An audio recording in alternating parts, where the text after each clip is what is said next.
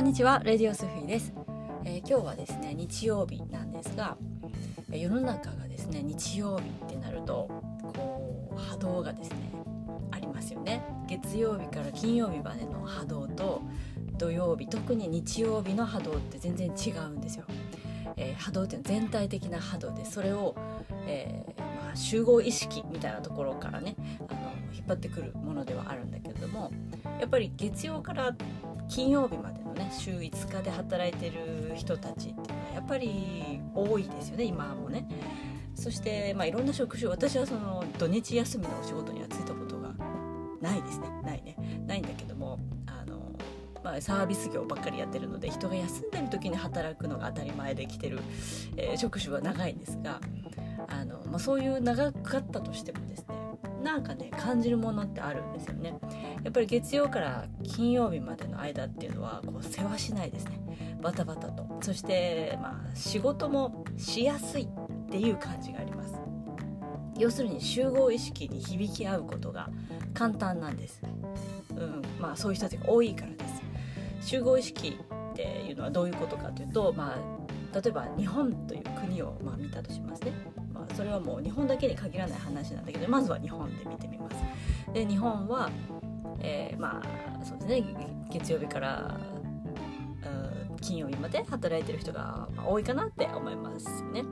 えー、そういう人たちが、えー、こんな風に生きてますよっていういろんな人たちの意識が集まったものを集合意識と言ったりします。でそれに響き合う響き合わないっていうのは結構あの、まあ、皆さん無意識であったとしても響き合ってしまうはずですやっぱり長いものに巻かれるじゃないんだけれども大きい波動の方に引っ張られるのは普通の波動の世界でも普通のことなのでそんな中で、えー、なんこうねのんびりしようかなっていうのはよほどよほどですね自分自身の軸を持っていないと結構難しいかなとは思いますね。あの本当に集合意識と話をすると例えば霊気のねシンボルにしてもそうですね。私あの霊落器量ではシンボルは使わないことにしているんです、まあ、なこれ理由があってあの西洋でね霊気がわーっと広まって日本よりも断然西洋の方がま日本以外の国の方がね霊気ってすごく有名なんですけどもやっぱりあの一神教キリストが神様でその下の神様のもとに下に、人間がいるっていう構図っていうのがもう本当にもう社会的にも家族的にもみんなにそれが結構浸透している当たり前のことと。でも日本は神羅万象に神が宿るからと考えるのでもともとはね。だから自分にも神様の性質があるよ。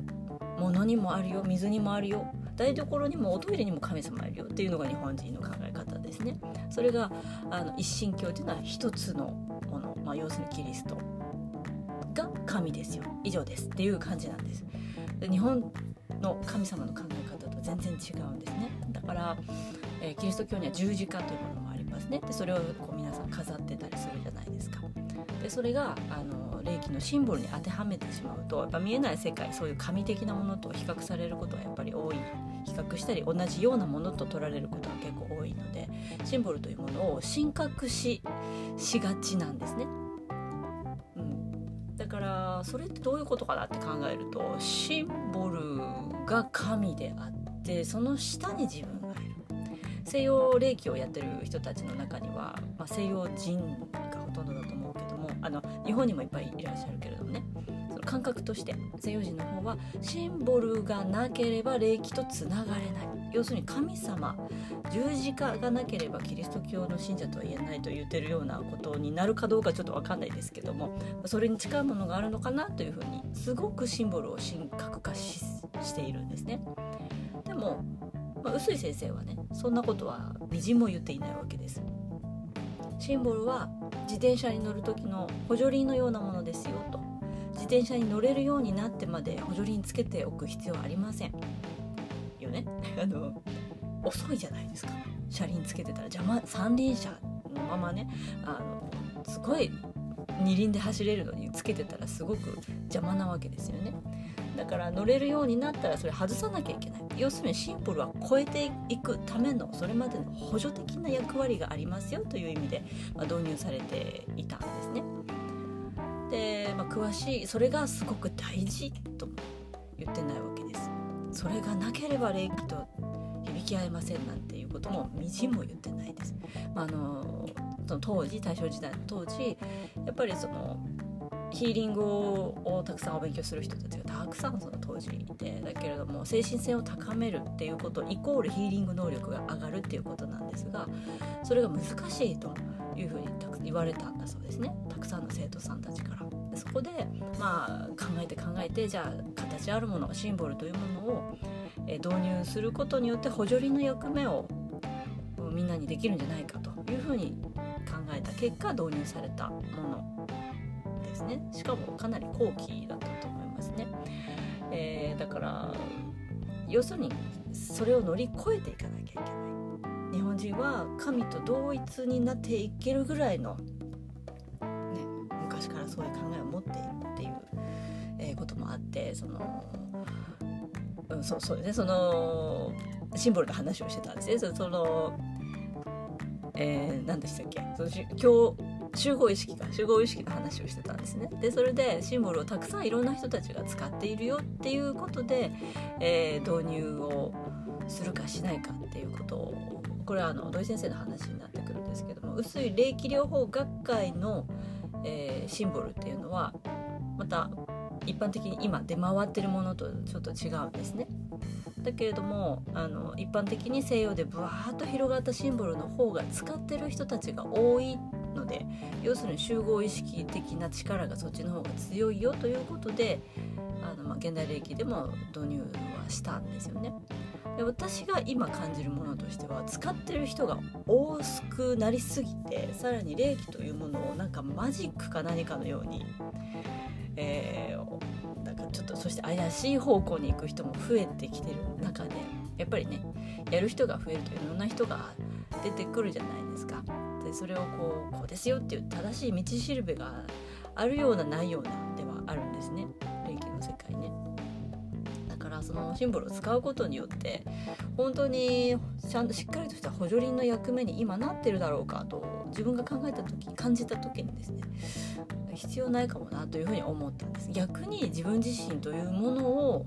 自分自身をシンボル化するじゃないけどね。あの本当に、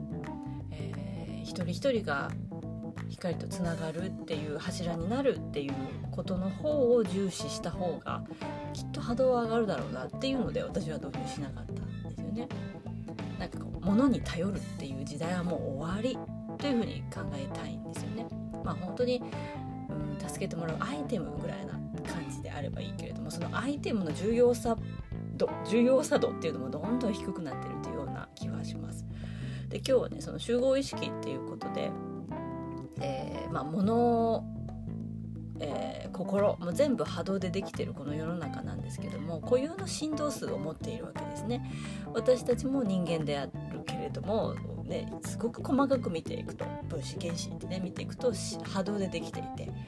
その人のそれぞれの振動数を持って振動してるわけですね。であの今日ねあの「暮らしのツボ」っていうのを先に書いてみたんですね。あのブログの内容ですね。いつも後から書くようにしてたんですけどもかかあの喋ったこと全然もうすっかり忘れてるのでなんだっけみたいな感じになるので今日はちょっと違うバージョンでやってみようということであの先に書いたやつの解説みたいな感じにしてみようかなってちょっとやってみます。で今日はグラボボイ数列を書いたんですね。あのインスタのレイラック器量のインスタにも結構前にあげたんですけれども、2487498っていう数列を書いて並べるっていうのを見る。これを、まあ、ちょっとブログにね書いてみたんですけどもあの詳しいお話グラボボーイについてあの詳しいことをお勉強したければまた別でお勉強してほしいんですが、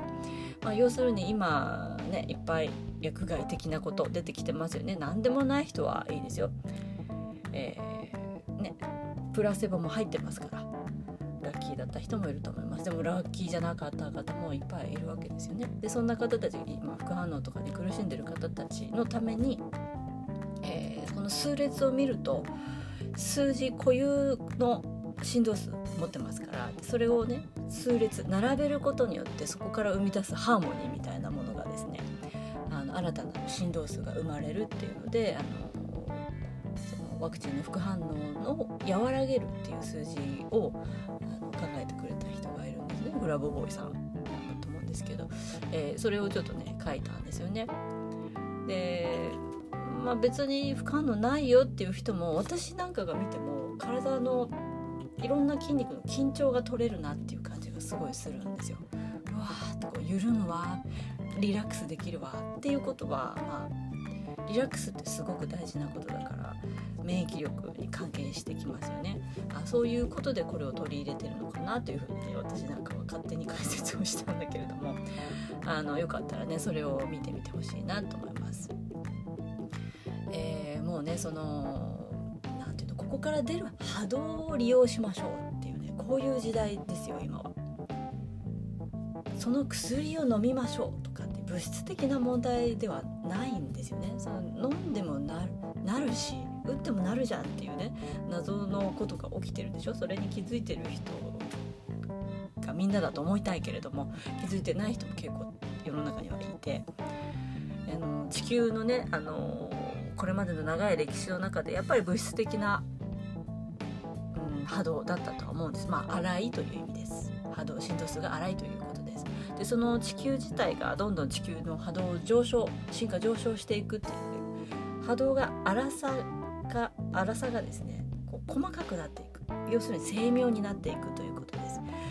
ことです霊気のね実践をしててもそうだったと思います。習いたての時ってみんな波動荒いんですよ。恐れ不安もいっぱいあるから波動も荒いし念も持ってるしっていうね。だけど自我をなくして、えー、浄化して解毒してってやっていくとどんどん波動が精妙になっていきます。写真とかね見て見比べたり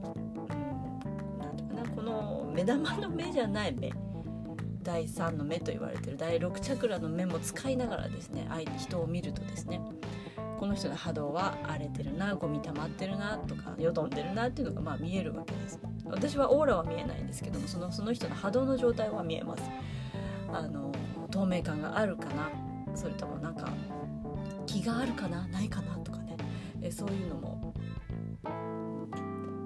目玉の目じゃない目で見てるわけなんですけども。私ねその昔話前に話したことあると思うんですけど人は見た目だって言い張ってた時があるんですよね。でその見た目私の見た目っていうのはその第三の目で見る見た目だったので気気を交えての見た目です。それを言ってたんだけども一般的には人は見た目っていうのは本当に物質の話をしてたんですね。目の目や鼻の形のことを言ってたみたいで。ものすごい大人になってからそれに気づいたんですよね。あ人は見た目って言っちゃいけないんだって。